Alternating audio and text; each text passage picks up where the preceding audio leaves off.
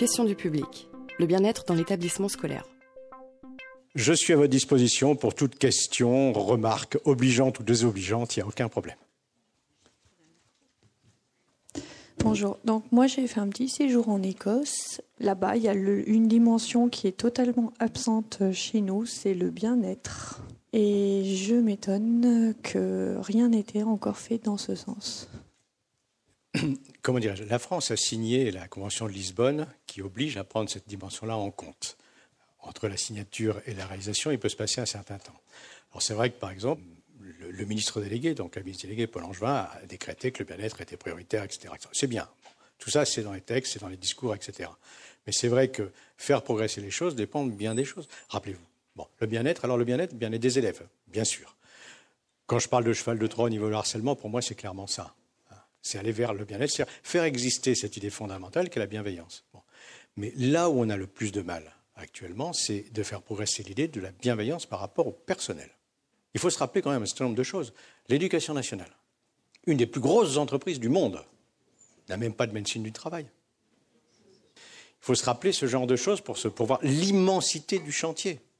Là, actuellement, par exemple, la prévention des risques psychosociaux, la, création des CHSCT euh, départementaux, etc., etc., est complètement à l'ordre du jour. C'est obligatoire. C'est d'ailleurs un ordre carrément venu du Premier ministre.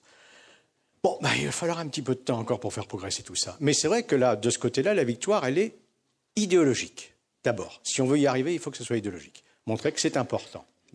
Pas simplement d'être dans la plainte, mais bien dans le comment on fait. Alors, je vais vous donner un, exemple. C'était euh, un repas simplement que j'avais avec une amie, euh, professeure de lycée professionnel.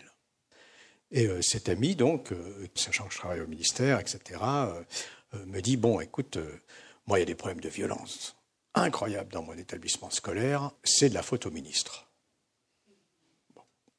Ouais, pourquoi pas, explique-moi. Ah, tu comprends maintenant, crise de la vocation, euh, perte de moyens, c'était à l'époque de la RGPP, hein, etc. On n'attire plus personne, donc on est obligé d'aller chercher des gamins de 22 ans qui sont en licence 3 de mathématiques, qui n'ont aucune euh, expérience quoi que ce soit, qui n'ont même pas été, euh, ils n'ont même pas le BAFA, rien du tout. Bon, donc, et ils deviennent professeurs de mathématiques dans mon lycée professionnel. Moi, j'en ai un à côté de ma classe. Ce gamin, il est massacré.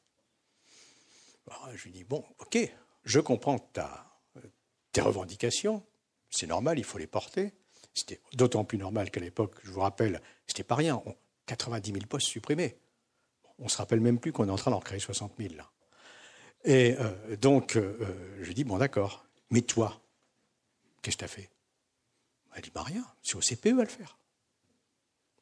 En France, on est le seul pays au monde où on a cette fonction-là. Vous n'aviez pas de CPE à Édimbourg? Bon, et je lui dis, mais t'avais combien d'élèves dans ta classe? Oh ben j'en avais pas, ils sont en stage. Eh oui, c'est ça aussi. Ah, je suis, très là de ce côté-là, effectivement moins marqué par la même chose que vous. C'est-à-dire quand je vais à l'étranger, et j'y vais énormément, j'y vais moins maintenant que je suis avec des fonctions un peu lourdes, mais je suis toujours frappé par le changement fondamental sur deux choses. Je parlais tout à l'heure de, de l'appropriation des locaux, je dis bien de l'appropriation collective des locaux, et deux, je suis très frappé par le cloisonnement des adultes entre eux en France par rapport à beaucoup de choses que je vois à l'étranger. Et là, pour moi, c'est quelque chose d'essentiel. Mais je ne vais pas attendre que j'ai un ordre d'un ministre ou d'un délégué ministériel pour essayer de changer cette chose-là. Mais il faut que j'en sois persuadé. Il faut qu'effectivement, on arrive, et c'est sans doute une question de formation aussi, à comprendre que, bon, bah oui, la vie d'équipe, c'est pas simplement une vie euh, simple, facile, naturel, normal. Non, je suis désolé. Je ne suis pas obligé d'aimer les gens qui sont dans mon équipe, mais je travaille avec eux. J'essaie en de faire en sorte que ce soit le plus agréable possible. Donc oui, bien sûr, je suis d'accord avec vous sur le, le, fait que le bien-être n'est pas suffisamment à l'ordre du jour. Pas suffisamment. Et encore une fois, pas comme une dimension supplémentaire, comme une dimension essentielle. De toute manière, si on parle d'autre chose, dont je n'ai pas parlé pendant la conférence, mais qui pour moi, j'en parlais avant la conférence à quelqu'un qui ici essayait de travailler là-dessus. Euh, donc, euh, si on prend le problème des enfants les plus lourds, les plus durs, ceux qui sont avec des troubles de comportement répétés, agressifs, donc continuels. Ça, c'est un problème.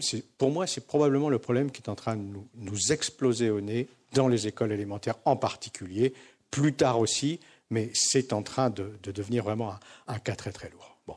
26% des euh, enseignants, non, excusez-moi, 29% des enseignants du premier degré m'ont répondu qu'ils avaient souvent ou très souvent des problèmes avec des enfants très perturbés.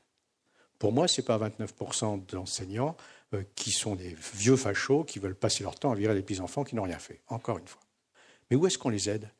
Où est-ce que même idéologiquement on a suffisamment progressé pour se rendre compte que là, il faut qu'on ait quelque chose, une pensée commune là-dessus? Donc, euh, par exemple, on sait que si, pour certains types d'enfants, il faut des, formes de thérapie particulières. des thérapies de longue durée, c'est une chose, mais je méfie un peu moins en tant que, comment dirais-je, personnel de l'éducation nationale de ce type de choses, parce que je sais suffisamment qu'une thérapie longue va devoir déstructurer un enfant encore plus pour pouvoir le restructurer éventuellement dix ans plus tard. En dix ans, ça va être dur pour lui, pour nous, pour les autres. Je sais aussi qu'il existe d'autres programmes d'ailleurs, des programmes de thérapie brève extrêmement intéressants et efficaces. Vous avez d'ailleurs des, des équipes sur Lyon qui travaillent là-dessus. Mais les méta-analyses montrent une chose très claire. Si vous n'avez pas des conditions d'implantation à partir d'une équipe soudée, d'une équipe effective dans un établissement scolaire, ces thérapies ne fonctionneront pas. D'où là, on en revient encore à ça. C'est-à-dire que c'est à la fois une solution, mais c'est d'abord une condition. Une condition aux réussites que le partenariat va nous permettre de mettre en place. Le partenariat, là, cette fois-ci, peut-être avec de la pédopsychiatrie, peut-être avec des éducateurs donc, de prévention spécialisés, que sais-je. Mais encore une fois, on est vraiment là au centre des problèmes.